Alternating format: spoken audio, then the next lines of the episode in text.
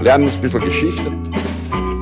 Lernen ein bisschen Geschichte, dann werden Sie sehen, der Reporter, wie das sich damals entwickelt hat. Wie das sich damals entwickelt hat.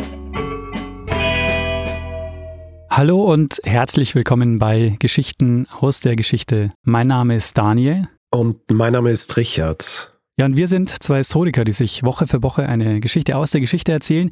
Immer abwechselnd und immer so, dass der eine nie weiß, was der andere ihm erzählen wird. Genau so ist es.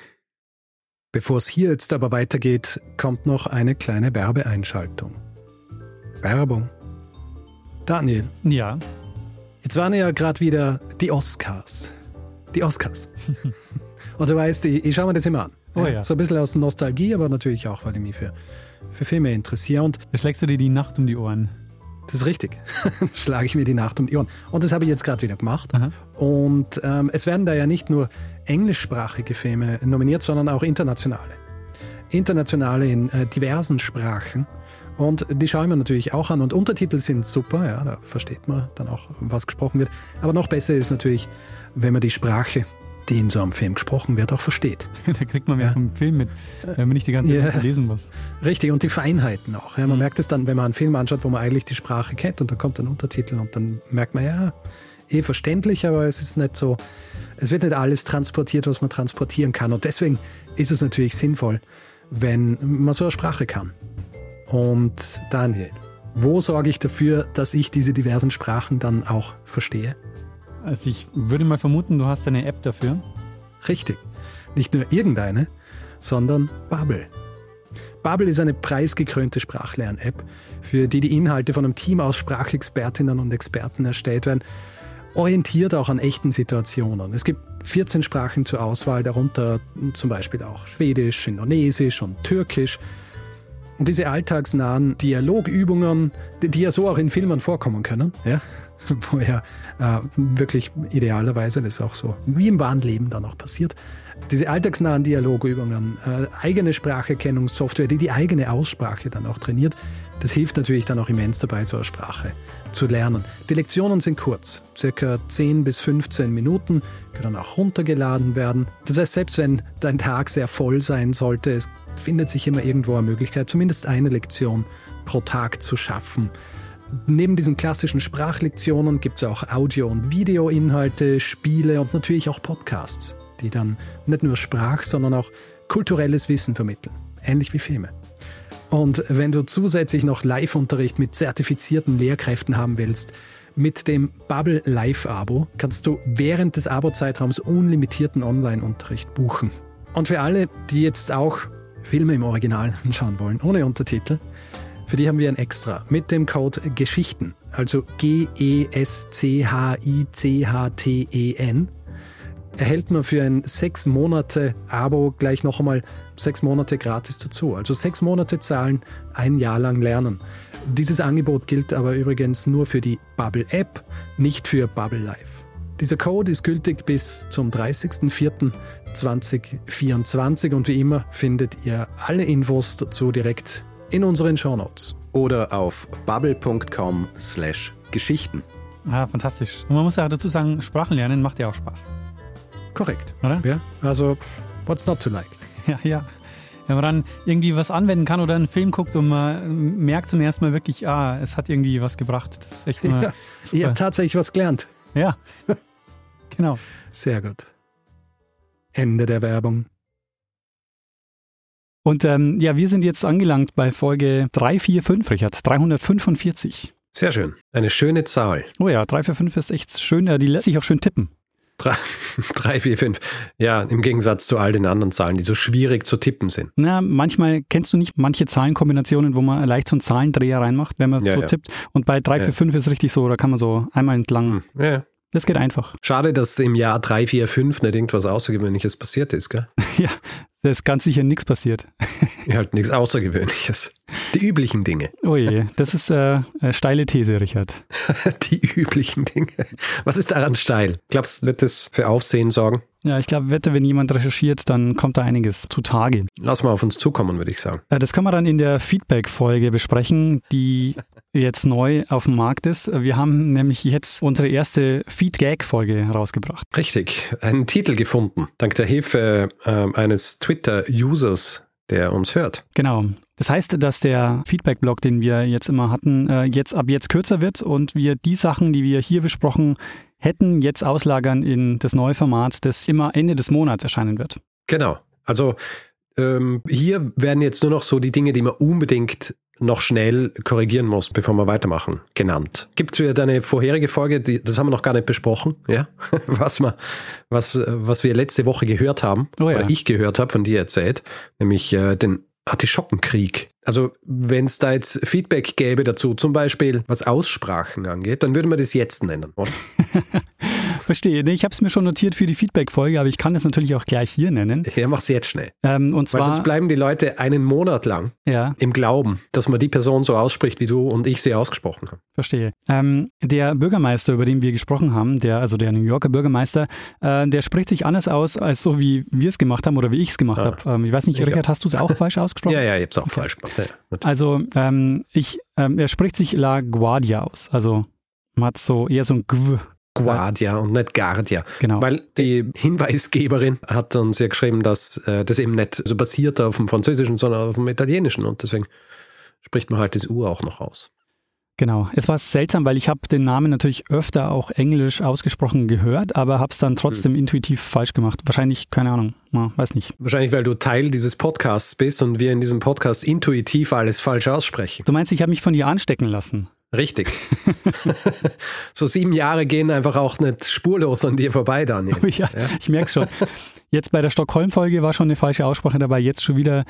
Ja, ja. Ähm, Tja, wir, Ui, wir befruchten uns auf die äh, schlimmste Art und Weise. Richard, letzte Woche, 344, ging es um Artischocken. Jetzt, Ja. diese Woche, 345, hast du was dabei und ich hoffe, es geht um was anderes. Natürlich geht es um was anderes. Ich kann ja nicht dieselbe Geschichte noch einmal erzählen. Um was geht Daniel. Ja. Am 2. Juli 1928 tritt in Großbritannien etwas in Kraft.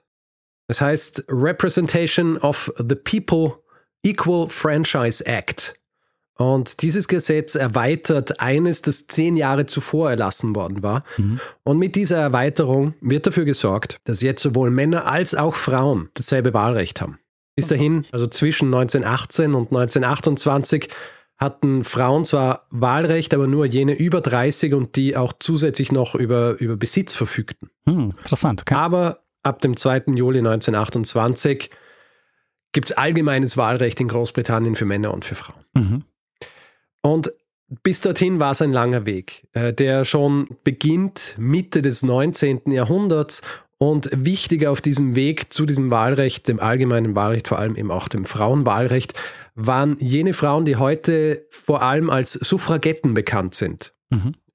Suffragetten und Suffragisten, da gibt es einen, einen Unterschied, werde ich nachher auch noch drüber sprechen. Aha. Ich werde heute aber keine kleine Geschichte der Suffragetten erzählen, vor allem weil es keine kleine Geschichte ist, ja, sondern es ist eine Geschichte, die sich tatsächlich über Jahrzehnte, über ein halbes Jahrhundert länger eigentlich zieht, die voller Anstrengungen, Anfeindungen, Gewalt, Todesfällen etc. ist, bis dann schließlich im Jahr 1928, am 2. Juli, äh, tatsächlich das allgemeine Wahlrecht in Großbritannien eingeführt wird. Und es ist ja nicht nur äh, eine Geschichte, die auf einem Kontinent spielt, sondern mindestens auf zweien. Genau.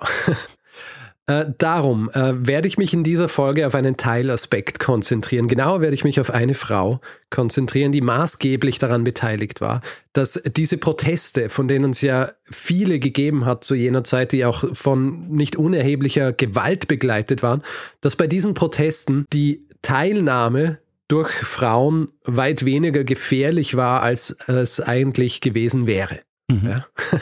Diese Frau, über die ich sprechen werde, heißt Edith Garrett und sie wird bekannt werden als diese Frau, die einigen Suffragetten etwas beibrachte, was dann schließlich in der Presse äh, wohl auch so ein bisschen scherzhaft als Suffragitsu bezeichnet wurde. Ah, sehr schön, ja, ja. Kennst du die Geschichte von Edith Garrett? Ich habe tatsächlich mehrfach den Hinweis bekommen vor kurzem. Vor kurzem? Vor kurzem erst. Es ist erst äh, zwei, drei Wochen her, da habe ich zwei, dreimal den Hinweis bekommen auf das Sehr Thema. gut. Das heißt, du kennst die Geschichte schon in- und auswendig. Wir können hier jetzt aufhören. Nee, ich habe nicht, nicht recherchiert. Also ich kenne nur den Titel und habe den Wikipedia-Eintrag überflogen. Sehr gut. Gut, dann erzähle ich dies jetzt äh, ein bisschen genauer. Hoffentlich langweilst du dich nicht, Daniel. Schauen wir mal. Nee, ich freue mich. Wir haben ja im, im Zuge unseres Podcasts schon einige Male die Suffragetten erwähnt, ja, Mhm. aber wir haben noch keine spezifische Folge äh, über sie gemacht, äh, wo wir auch irgendwie ein bisschen genauer darauf eingegangen wären. Die Anstrengungen in Großbritannien, ein Frauenwahlrecht einzuführen oder genauer ein allgemeines Wahlrecht, das eben auch Frauen inkludiert, gehen zurück äh, bis an den Anfang bzw. Mitte des 19. Jahrhunderts. Ja, also man kann es ein bisschen festmachen äh, im Jahr 1832 Mhm. als über den Great Reform Act das Wahlrecht erweitert wird. Und zwar auf alle Male Persons, also Männer über 21, die, wenn sie am Land wohnten, zumindest etwas Land besitzen haben müssen oder Pächter einer Farm sein haben müssen oder Ladenbesitzer sein haben müssen. Und wenn sie in den Städten wohnten, Teil eines Haushalts sein mussten, der zumindest 10 Pfund pro Jahr Miete zahlt. Dadurch hatten sie dann ein Wahlrecht. Mhm. Die Tatsache, dass in diesem Reform Act das Wort Male eingefügt worden war, das kann man so als eine Art Katalysator für die Entwicklung der Frauenrechtsbewegung in Großbritannien sehen. Ähm, eine gewisse Mary Smith aus Yorkshire äh, verlangt von ihrem MP, also ihrem äh, Member of Parliament, also Vertreter ihres Countys, äh, das ist ein gewisser Henry Hunt, der selber auch recht radikal war und aus äh, anderen Gründen auch gegen diesen Act war. Sie verlangt von ihm, dass er ihr Anliegen vor dem Parlament vorträgt. Mhm. Äh, das ist seine Aufgabe und er macht es auch am 3. August 1832. Und das Argument, das vorgetragen wird, das ergibt ja Sinn. Ja? Äh, sie sagt, sie zahlt Steuern, also soll sie auch mitbestimmen können, wer sie im Parlament repräsentiert. Ja. Äh, Diese Petition, nämlich dass alle unverheirateten Frauen, die zumindest über eine gewisse Menge Vermögen verfügen, das Wahlrecht bekommen sollen, die wird nach kürzester Diskussion abgewürgt. Nicht ohne den Einwurf eines anderen MPs, äh, William Johnston Fox, der meint, dass es eine ungeheuerliche Anomalie sei, dass Frauen kein Wahlrecht bekommen oder dass Frauen kein Wahlrecht haben, obwohl in Kürze eine Frau den Thron besteigen wird. Das macht Queen Victoria, nämlich im Jahr 1837. Mhm. Du erinnerst dich vielleicht an meine Folge, die ich gemacht habe über einen Metzger aus Australien, der nach England geht und behauptet, er sei ein verschollener Adliger. Ah, ja, das war der Titchborn, oder? Genau, äh, Folge 317, The Titchborne Claimant. Und dort erwähne ich eine politische Gruppierung, die, die Chartisten. Das ist eine Bewegung, die eben vor allem Anfang des 19. Jahrhunderts bis ungefähr Mitte des 19. Jahrhunderts existiert hat und groß war und deren Ausläufer sich eben auch auf so die Seite des Metzgers gestellt haben. Mhm. Und unter diesen Chartisten befanden sich dann auch viele Frauen und auch Männer, die auf ein Wahlrecht der Frau gepocht haben.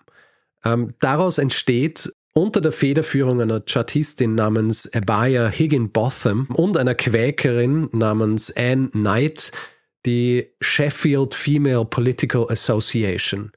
Und diese Sheffield Female Political Association ist die erste Organisation in Großbritannien, die spezifisch für das Frauenwahlrecht gegründet wurde. Ah, interessant. Diese SFPA war vor allem auch die Antwort dieser beiden Frauen auf die Tatsache, dass sie aufgrund ihres Geschlechts nicht einmal bei einer Versammlung zur Abschaffung der Sklaverei sprechen haben dürfen. Ja, also so wenig politische Teilhabe wurde ihnen zugestanden, dass sie dort nicht einmal sprechen haben dürfen. Die Sache der SPFA, die verläuft sich so gegen Mitte des 19. Jahrhunderts, äh, weil sie einhergeht mit dem Niedergang des Chartismus. In den folgenden Jahrzehnten werden aber weitere Organisationen gegründet, die sich ebenfalls für das Frauenwahlrecht einsetzen. Also ab Mitte der 1860er Jahre entsteht aus der Kensington Society etwas. Also diese Kensington Society war so eine Art Diskussionsgruppe, bestehend aus 68 Mitgliedern, vor allem eben Frauen aus gehobeneren Kreisen, die ähm, sich zusammentun und aus dieser Kensington Society entsteht die tatsächliche Frauenwahlrechtsbewegung in Großbritannien. Mhm. Anfangs war das Wahlrecht nur ein Teil der Dinge, die sie debattierten. Also viele Mitglieder dieser Society hatten zu jener Zeit schon sich andere Dinge auf die Fahnen geschrieben, wie zum Beispiel Eigentumsrecht bei verheirateten Frauen oder auch äh, Ausbildung von Frauen. Aber das Wahlrecht ist jetzt ein sehr zentraler Teil äh, dieser Vereinigung. Und auf das Betreiben dieser Kensington Society hin wird dann von einem weiteren Reformer, einem gewissen John Stuart Mill, von dem du wahrscheinlich auch schon gehört hast, Ja. der Philosoph war und Ökonom. Also auf Betreiben dieser Kensington Society hin ähm, legt auch dieser John Stuart Mill dann in den 1860er Jahren ein, eine Petition vor im Parlament, unterschrieben von 1500 Frauen aus allen Schichten, wo sie verlangen, dass sie ein Wahlrecht erhalten. Diese Petition wird natürlich abgelehnt. Als dann im Jahr 1867 die Second Reform Bill im Parlament debattiert und schließlich verabschiedet wird, will John Stuart Mill auch wieder, dass in diesem äh, zweiten, also in quasi dieser Second Reform Bill, dass dort das Wort Male gestrichen wird und damit alle das Wahlrecht erhalten. Passiert natürlich nicht. Mhm. In den Jahren zwischen 1870 und 1914 wird beinahe jedes Jahr so eine Petition bzw. so eine Bill eingereicht. Allerdings eine sogenannte Private Members Bill. Haben wir irgendwann auch schon mal in einer Folge gehabt. Das sind diese Anträge, die eingereicht werden von quasi über a Member of Parliament, aber quasi von privaten Personen. Ja? Also die nicht eingereicht werden von einem Mitglied der beiden Parteien. Also zwischen 1870 und 1914 wird beinahe jedes Jahr so eine Bill eingereicht und wird immer abgelehnt. Die Mitglieder der großen Parteien, also Labour oder Conservative, die, die trauen sich überhaupt nicht so was einzurichten, weil sie beide Angst haben, dass wenn sie die Anzahl der Personen, die wählen können, so erweitern, äh, dann werden sie auf jeden Fall abgelehnt. Haben beide die Angst. Begleitet wird das Ganze in diesen Jahren dann auch von der Formierung neuer Gruppierungen. Also gewisse Millicent Fawcett zum Beispiel äh, beginnt im Jahr 1870 schon zu kampanisieren fürs Frauenwahlrecht und im Jahr 1897 wird sie die Leiterin der National Union of Women's Suffrage Societies, abgekürzt NUWSS. Und das ist ein Zusammenschluss von 17 Frauenwahlrechtsgruppierungen aus ganz Großbritannien. Ist das das Und- erste Mal, dass der Begriff Suffragetten auftaucht oder gibt es den vorher schon? Komme ich gleich drauf zu sprechen. Okay. auch auf diesen Unterschied. Im Jahr 1903 wird nämlich eine weitere Organisation gegründet und das ist diese Organisation, die wahrscheinlich die meisten von uns, äh, die schon einmal davon gehört haben, mit der Frauenwahlrechtsbewegung in Großbritannien verbinden und zwar die WSPU, die Women's Social and Political Union. Ja. Und im Gegensatz zu den Mitgliedern der NUWSS unter Millicent Fawcett bezeichnen sich die Mitglieder der WSPU als Suffragettes. Aha. Die Mitglieder der National Union of Women's Suffrage Societies bezeichnen sich eigentlich als Suffragists. Ja? Also das ist der Unterschied. Die Suffragettes sind jene, die der WSPU zugeordnet werden und die vorherigen sind die Suffragists Ah, okay. Ist auch nicht immer ganz eindeutig. Also es gibt auch äh, unterschiedliche Meinungen, aber das ist die landläufige Unterscheidung zwischen Suffragettes und Suffragists. Mhm. Und unter der WSPU werden die Anstrengungen bzw. die Proteste, äh, was das Frauenwahlrecht angeht, um einiges heftiger. Ja. Angeführt von Emmeline Pankhurst und ihren beiden Töchtern Christabel und Sylvia werden jetzt nicht nur größere Demonstrationen veranstaltet. Also zum Beispiel im Jahr 1908 im Hyde Park gibt es eine Demonstration, an der über 500.000 Leute teilnehmen. Der Widerstand des Staates und auch der Gegner eines Frauenwahlrechts äh, wird auch größer und die versuchen natürlich alles dieser Bewegung entgegenzuwirken. Äh, Polizisten schrecken nicht vor Gewalt zurück. Eigene Banden werden engagiert, um bei Demonstrationen Frauen zu verprügeln, die dorthin kommen. Es zielt alles darauf ab, die Leute davon abzuschrecken, zu, zu demonstrieren und sich dafür einzusetzen. Ja. In den Jahren vor dem Ersten Weltkrieg werden diese Auseinandersetzungen immer gewalttätiger. Und das ist jene Zeit, als die WSPU eine Frau einlädt, ihr Know-how an die Mitglieder der Organisation weiterzugeben. Und der Name dieser Frau ist Edith Garrett, Ah, die ich ganz am Anfang schon genannt habe. Äh, Edith Garrett mit ihren 1,50 Meter, ja, äh, wäre niemand, von dem man erwarten wird, dass sie wahnsinnig viel Know-how weitergeben kann, wenn es darum geht, aus einer gewaltsamen Auseinandersetzung siegreich hervorzugehen. Allerdings verfügt sie über Wissen, über das äh, weder die Mitglieder der WSPU noch die Polizisten, denen sie bei Demonstrationen gegenüberstehen, verfügen. Und äh, zwar ist dieses Wissen eine jahrhundertealte japanische Kampfkunst namens Jujutsu. uns auch bekannt als Jiu-Jitsu oder unterschiedliche Schreibweisen auch, aber wir nennen sie jetzt Jiu-Jitsu. Ja? Jiu-Jitsu. Jiu-Jitsu. Und Edith Garrett, äh, die im Jahr 1872 geboren wurde, also in ihren 30ern ist, die hat ersten Kontakt zu Jiu-Jitsu gemeinsam mit ihrem Mann William äh, gegen Ende des 19. Jahrhunderts. Gemeinsam mit ihrem Mann William haben sie zu jener Zeit nämlich schon ein Martial Arts Trainings äh, Center, ja, also ein Dojo. Und was sie dort lehren, ist in erster Linie etwas, das man als äh, Batitsu bezeichnet hat. Und diese spezifische Kampfkunst war von einem Briten entwickelt worden, einem gewissen Edward William Barton Wright, äh, und basiert auf äh, Jujutsu. Also der Name Batitsu ist quasi ein Portmanteau aus seinem Nachnamen und Jujutsu. Ein was, ein Portmanteau? Ein Portmanteau. Was kann das? Ein Kofferwort. Ach, Kofferwort, jetzt verstehe ich. Okay. Dieser Barton Wright wiederum hatte seine Ausbildung von einem Mann namens Sadasuku Uenishi. Äh, Barton Wright hatte nämlich in Japan gearbeitet, in Kobe genauer, und so ein bisschen Interesse an, an äh, Kampfsport bzw. Kampfkunst entwickelt und hat sich unterweisen lassen in dieser Kampfkunst und entwickelt dann basierend auf seine eigene Form des Jujutsu, nennt das Ganze Batitsu und Batitsu wurde von einem Autor populär gemacht, schon Anfang des 20. Jahrhunderts. Dieser Autor ist Arthur Conan Doyle und den kennen wir natürlich als den Schöpfer des Sherlock Holmes. Ah, sehr gut, ja. Und in einem Sherlock Holmes Band erwähnt Arthur Conan Doyle diese, diese Kampfkunst. Allerdings schreibt das Baritsu und nicht Batitsu. Also ich weiß nicht, ob er es mit Absicht falsch geschrieben hat. Ja. Und wer macht das? In, macht in das äh, Sherlock Holmes oder Dr. Watson? Wer? Ja, ja, ja? Äh, ich glaube, Sherlock Holmes macht. Er verteidigt sich, glaube ich, äh, gegen Moriarty. Ah, sehr gut. Den Bösewicht. Ja.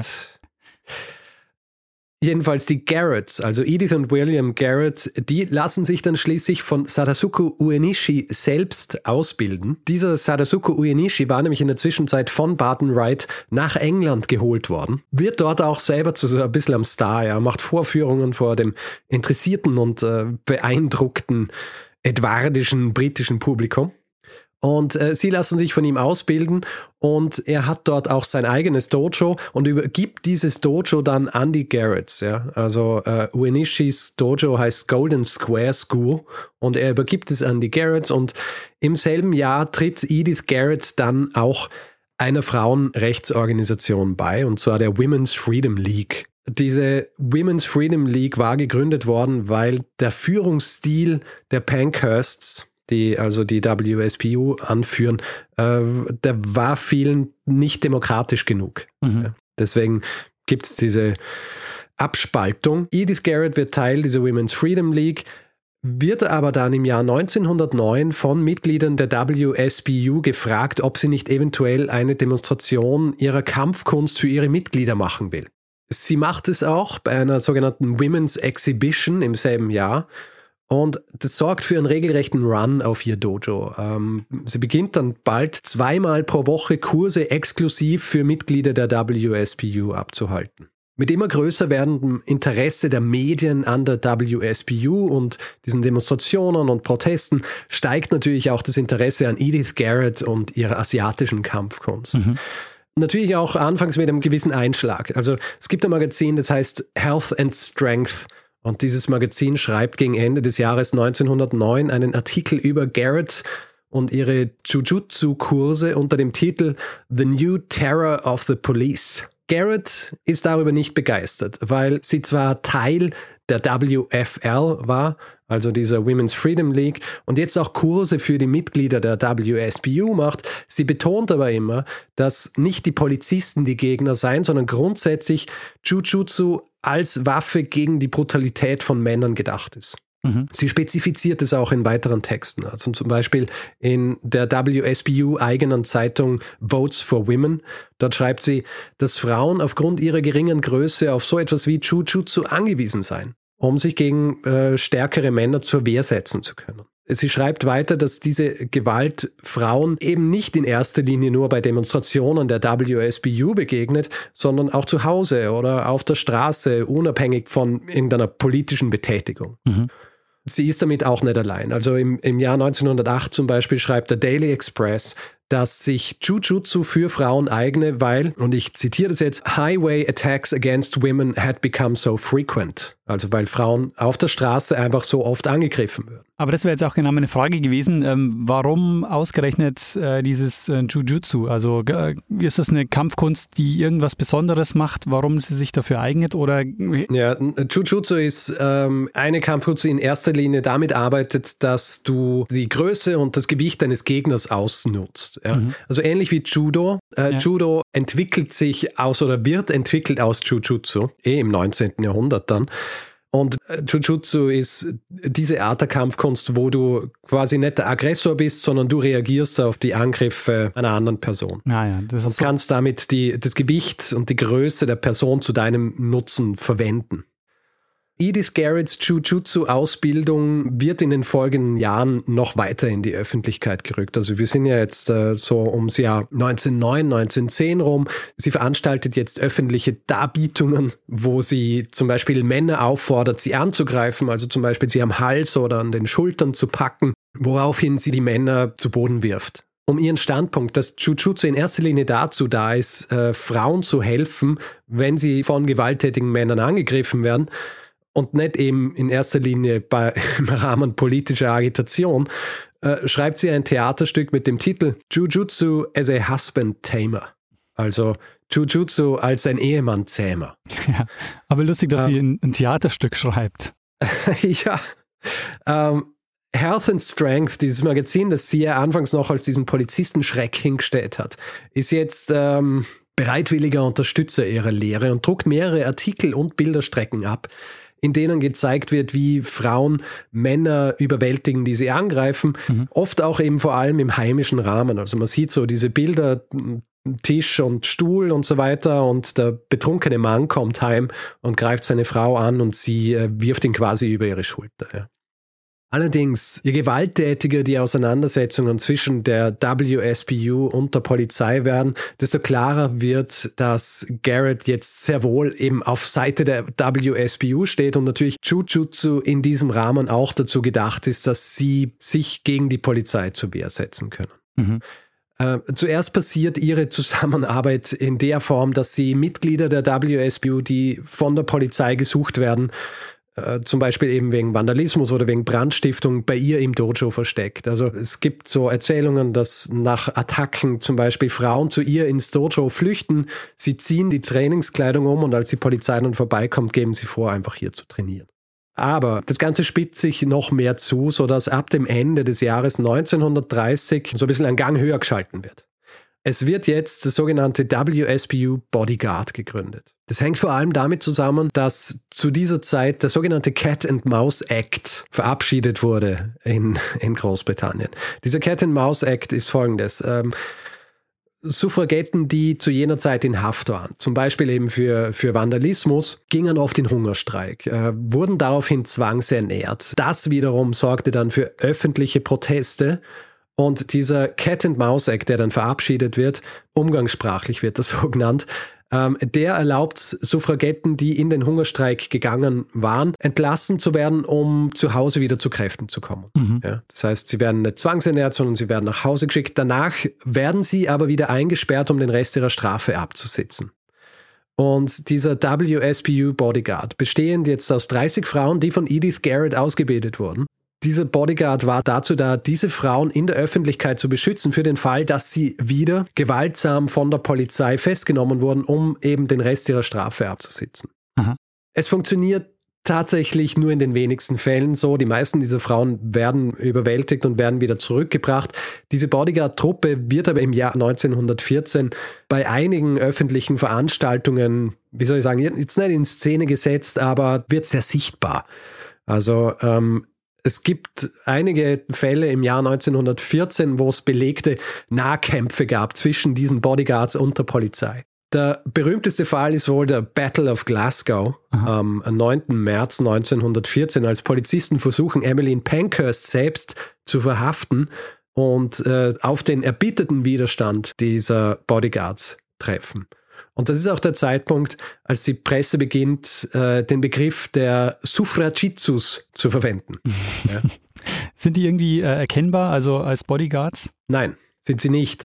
Es gibt eben auch so Geschichten, dass sie, abgesehen jetzt von dieser Nahkampfausbildung, haben sie auch Knüppel mitgetragen, die sie unter ihren Kleidern versteckt haben. Okay, also keine Sonnenbrillen und äh, schwarzen, Nein.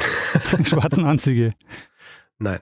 Neben der Ausbildung dieses Teams zum Schutz der Suffragetten sind Garretts Anstrengungen, Frauen so auszubilden, dass sie wehrhaft gegen stärkere Männer sind, auch äh, noch in einem anderen Licht zu sehen. Äh, tatsächlich war es nämlich so, dass äh, immer wieder vorgebrachtes Argument gegen das Frauenwahlrecht zu jener Zeit war, dass Frauen nachgesagt wurde, sie seien einfach zu schwach. Ja, also physisch betrachtet und das negiere quasi ihr Recht äh, an politischer Teilhabe. Da wurde hm, richtig biologistisch argumentiert, also mit so Natural Laws. Andere waren auch der Meinung, dass nur jene Personen, die stark genug wären, für ihr Land kämpfen zu können, auch tatsächliches äh, politisches Mitspracherecht haben sollten.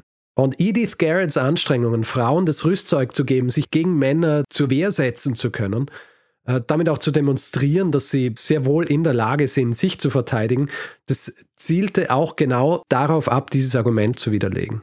Der Weltkrieg, der dann im Jahr 1914 einsetzt, der setzt schließlich nicht nur den Bodyguards, sondern auch äh, den Anstrengungen der WSPU ein Ende. Und obwohl nach dem Krieg diese Bodyguards zwar nicht mehr existieren werden, also sie tatsächlich nur für knappes Jahr äh, existiert haben, verbreitet sich Jujutsu weiterhin in Großbritannien. Und im Jahr 1918, als dann Christabel Pankhurst, also die Tochter, für das Parlament kandidiert, verwenden ihre Unterstützerinnen Jujutsu bei öffentlichen Auftritten, um Gegendemonstranten in Schach zu halten. Mhm. Edith Garrett selbst lehrt noch Jujutsu, bis sie und ihr Mann William dann ihr Dojo verkaufen, und zwar im Jahr 1925. Was bei ihr recht interessant ist, wir wissen wenig über, über ihr Leben vor ihrem Engagement bzw. vor ihrer Ausbildung äh, zur, zur Jujutsu-Meisterin. Und wir wissen auch wenig über das, was danach passiert ist. Also okay. wir wissen, dass sie im Jahr 1971 mit äh, 99 Jahren verstarb Ihr, ihr Mann, glaube ich, ungefähr zehn Jahre vorher. Und interessanterweise wird ihr Name im Zusammenhang mit den Suffragetten relativ selten genannt. Allerdings, ähm, im Jahr 2015 kam ein Film raus, ein Hollywood-Film, Suffragette, mit äh, Helena Bonham Carter. Und Helena Bonham Carter hat angeblich den Namen ihres Charakters in diesem Film auf Edith geändert. Mhm. In Gedenken eben an Edith Garrett. Mhm ich weiß nicht, ob du ihn gesehen hast, das ist relativ äh, frisch, ich glaube letztes Jahr rauskommen. Enola Holmes. Netflix-Film über die Schwester von Sherlock Holmes. Nee, nicht gesehen. Da gibt es Szenen, wo man sieht, wie Frauen ausgebildet werden in Jujutsu. Mhm. Und ähm, die Ausbildnerin in diesem Film, die heißt äh, Edith Grayston, auch in Anlehnung an Edith Garrett. Interessant, okay. Und wer äh, weniger gern Filme schaut und mehr Graphic Novels liest, es gibt eine dreibändige Reihe, die heißt Suffragitsu oder Suffragitsu, Mrs. Pankhurst's Amazons die angelehnt ist an eben genau diese Geschichte. Allerdings ist es so ein bisschen Alternative History mhm. ja, oder Alternate History. Also nicht einfach irgendwie äh, super historisch, aber angelehnt eben an diese Geschichte. Und äh, bevor ich diese Geschichte jetzt hier beende, vielleicht noch kurz was zur Gewalt, die auch von, von den Suffragetten ausgeübt wurde. Es ist nämlich tatsächlich was, was gerne mal so vor allem eben in Großbritannien unter den Teppich gekehrt wird. Ja? Also Suffragetten vor allem auch in diesen Jahren vor dem Ersten Weltkrieg haben selbst auch sehr viel Gewalt ausgeübt, also Vandalismus, Brandstiftung und vor allem auch Bombenlegen. Äh, es sind viele Bomben gelegt worden. Und die britische Historikerin Fern Riddell hat eine sehr gute Biografie geschrieben über eine Suffragette, Kitty Marion, die sehr viele Bomben gelegt hat in ihrer Zeit als Suffragette hat sogar eigene Biografie geschrieben, also es hätte genug Material geben, um das auch immer wieder aufzuarbeiten, aber dieses Death in 10 Minutes, dieses Buch, das äh, Fern Riddell über sie geschrieben hat, das ist vor, ich glaube, drei, vier Jahren oder so rausgekommen. Ja. Mhm. Und ähm, Fern Riddell ist eben auch eine jener Historikerinnen, die nicht müde wird, darauf hinzuweisen, dass tatsächlich niemandem einen Gefallen getan wird damit, wenn versucht wird, so diesen Aspekt der, der Suffragetten unter den Tisch zu kehren. Ich zitiere jetzt aus einem Artikel, den sie geschrieben hat. Yet the lives of the women who did this have been largely forgotten and erased from history as a long standing desire to sanitize the actions of suffragettes and portray them as perfect activists or perfect martyrs has halted our perception of even those whose names we know. Das heißt, wir tun niemandem einen Gefallen damit, wenn wir diese Aspekte nicht erwähnen und schmälen im Grunde so auch ein bisschen das Andenken an die Suffragetten grundsätzlich. Und ähm, ja, das, werter Daniel, war meine kurze Geschichte der Edith Garrett und der Kampfkunst des Suffragitsu, Suffragitsu. sie äh, den Mitgliedern der WSBU angedeihen ließ, um sich zu verteidigen gegen äh, jene Personen, die ein Interesse daran hatten, ihre Proteste zu unterdrücken. Sehr, sehr spannend, Richard. Also Suffragistu ist auch ein schönes Kofferwort. Kofferwort. Ähm, ich fand es äh, jetzt zum einen super interessant, dass wir mal was über äh, das Thema Suffragetten gemacht haben. Mhm. Ähm, auch so ein großes Thema, was wir bislang immer nur so ein bisschen angeschnitten hatten. Und das fand ich jetzt sehr interessant, äh, da mal ein bisschen genaueren Einblick zu kriegen. Und dann jetzt natürlich noch auch über diese ähm, Kampfkunstgeschichte. Da liegt natürlich die Frage auf der Hand, Richard. Kannst du irgendeine Art von asiatischer Kampfkunst? Was glaubst? Ähm, nein. Richtig. Nein, ich bin ja viel zu faul dazu. Ah, Ja. verstehe. Also ich habe es als äh, Kind geschafft, regelmäßig zum Tischtennis zu gehen. Ja. Aber ähm, zu so Sachen wie, also wo ich mich wirklich anstrengen muss, ja, na. Ja, da war was gemeinsam. Ich habe auch Tischtennis gemacht. Hast du auch Tischtennis? Ja, lustig. Sehr gut, müssen wir mal spielen. Ich habe mir jetzt vor kurzem wieder mal ähm, einen Tischtennisschläger gekauft, Ja, lustig, ich auch. weil ich ewig nicht mehr gespielt habe. ja.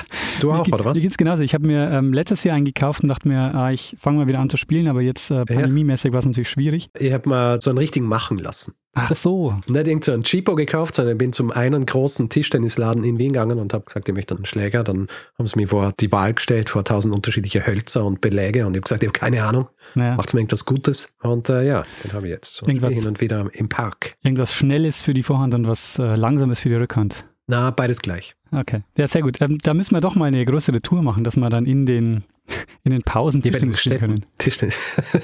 Sehr gut. Auf den Rider muss dann immer kommen, ähm, dass wir einen Tischtennisplatz wollen. Tischtennistisch. Ja. ja. Also, nee, genau. Also, du hast äh, nie irgendeine Art von Kampfkunst gemacht. Mhm. Ja, mir ist es auch ähm, fremd, leider. Also, das heißt leider. Aber Ja. na doch, ist es, glaube ich, schon ganz gut auch. Also, nicht nur, um sich wehren zu können, sondern auch äh, für das äh, Körpergefühl, oder? Also, man kann dann, glaube ich, schon auch ganz Ja, gut ja. so eh. den, Ah, jede Bewegung, denke ich, ist das, aber habe ich halt wenig Interesse dran, an Bewegung. Sehr gut. Ähm, war diese Geschichte ein Hinweis, Richard?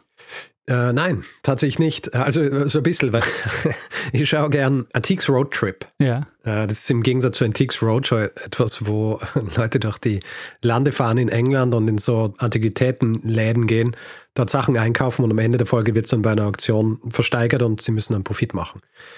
Und dazwischen gehen sie dann immer zu so historischen Sachen in den jeweiligen Städten, wo sie sind. Und da waren sie eben in einem Museum, wo es um Judo gegangen ist. Und Mhm. da haben sie dann auch im Zusammenhang damit die Geschichte von Edith Garrett erzählt und den Suffragetten Bodyguards. Was aber ein bisschen eine Vermengung war, weil tatsächlich Judo wird auch popularisiert von einer Britin, aber erst äh, später, also erst nach dem Ersten Weltkrieg und eine, die dann auch tatsächlich nach ähm, nach Japan geht und dort auch bekannt wird. Ja. Aber vorher war es eigentlich Jujutsu. Wahrscheinlich, man kann sagen, dass die Art und Weise, wie Jujutsu von Edith Garrett gelehrt wurde, es geht dann wahrscheinlich auch schon so in Richtung Judo, wo ja wirklich mehr Wert drauf gelegt wird, die Energie, die von deinem Gegner kommt, auszunutzen. Wenn ich das jetzt richtig verstanden habe, dann steigt sie so 1925 rum aus Hm. und du beginnst deine Geschichte aber 1928. Also da kommt es dann erst zur Wahlrechtsreform. Genau, also 1928 ist diese Anpassung an das Wahlrecht, die dafür sorgt, dass tatsächlich alle Frauen das Wahlrecht haben. Also 1918 wird es zwar schon teilweise eingeführt, aber eben nur für Frauen über 30 und wenn sie entsprechende Auflagen erfüllen. Und zehn Jahre später kommt dann der eigentliche Act, der das richtige allgemeine Wahlrecht einführt. Ich meine, 1928 ähm, ist natürlich sehr spät, aber ich meine, so wie man, wenn man sich so die europäische Geschichte anschaut, es geht auch noch später. So Ja. ein Blick auf die Schweiz oder so. Ja. Ähm, Wo war das? Wo ist das Appenzell? Genau. Und äh, andererseits, also weil ich das vorhin auch erwähnt habe, äh, Suffragetten gab es ja auch in den USA. Ähm, weißt du, Ja. ab wann da das allgemeine Wahlrecht Früher. eingeführt wurde? Ich glaube, da war es ähm, 1919. Mhm, kann gut sein, ja. Ähm, weil ich das vorhin auch schon angesprochen habe, mir ist der Vorschlag äh, mehrfach gemacht worden vor einiger Zeit. Aha. Und zwar von Birte, Claudia und von Michael. Lustig. In was für einem Zeitraum? Alle zwischen März und die letzte war Birte Mitte April. Warte mal, ich habe jetzt auch nachgeschaut. Ich sehe gerade, ich habe im Mai 2020 von Carola mehrere Hinweise kriegt zu interessanten Frauen und, und da war auch Edith Garrett dabei. Ah, sehr gut. Also danke, Carola. Sehr schön, Richard. Ähm, ja, gibt es noch was, was du dieser Folge hinzufügen wollen würdest? Nein, ich glaube, äh, wir können übergehen zum äh, nächsten Teil, dem Feedback-Hinweis-Block. Dann machen wir das. Gut, wer Feedback geben will zu dieser Folge, das dann hoffentlich in einer der Feedgag-Folgen verarbeitet wird, äh, kann es per E-Mail machen. Feedback.geschichte.fm kann es direkt auf unserer Website machen, in den Kommentaren, da ist es geschichte.fm kann es auf Twitter machen. Da sind wir als Geschichte FM zugegen, dasselbe auf Facebook, dasselbe auf Instagram, wo wir jetzt auch sind. Und ähm, wer will, kann uns jetzt auch im Fediverse auf äh, Mastodon folgen. Der Einfachheit halber haben wir das so eingerichtet, dass äh, wenn man geschichte.social eingibt als URL, landet man direkt auf unserem Profil. Das heißt, äh, einfach äh, geschichte.social eingeben und dann uns auf Mastodon folgen. Sehr gut. Und wer uns reviewen will, Sterne vergeben und solche Dinge kann es zum Beispiel auf Apple Podcasts machen oder auf panoptikum.io oder grundsätzlich überall, wo man Podcasts bewerten kann. Wer diese Folge lieber ohne Werbung gehört hätte, hat die Möglichkeit, sich via Steady einen Feed zu kaufen für 4 Euro im Monat. Da bekommt ihr dann auch die Folge jeweils Mittwochvormittag in euren Podcatcher geliefert, aber eben jeweils ohne Werbung. Ihr findet alle Hinweise dazu auf geschichte.fm slash steady. Wir bedanken uns in dieser Woche bei Andreas, Marei, Sandra, Julia, Sonja, Torben, Joe, Tim, Pia, Marian, Sebastian, Mary, Thorsten, Michael, Stefanie, Lisan, Martin, Paul, Floris, Jan, Katharina, Jennifer, Heike, Andreas, Daniel, Ingo und Insu. Vielen, vielen Dank für eure Unterstützung. Ja, vielen herzlichen Dank. Tja, dann würde ich sagen, Richard, mach mal das, was wir ja. immer machen. Genau, geben wir dem einen das letzte Wort, der es immer hat. Bruno Kreisky. Lernen ein bisschen Geschichte. Lernen ein bisschen Geschichte, dann werden Sie sehen, der Reporter, wie das sich damals entwickelt hat. Wie das sich damals entwickelt hat.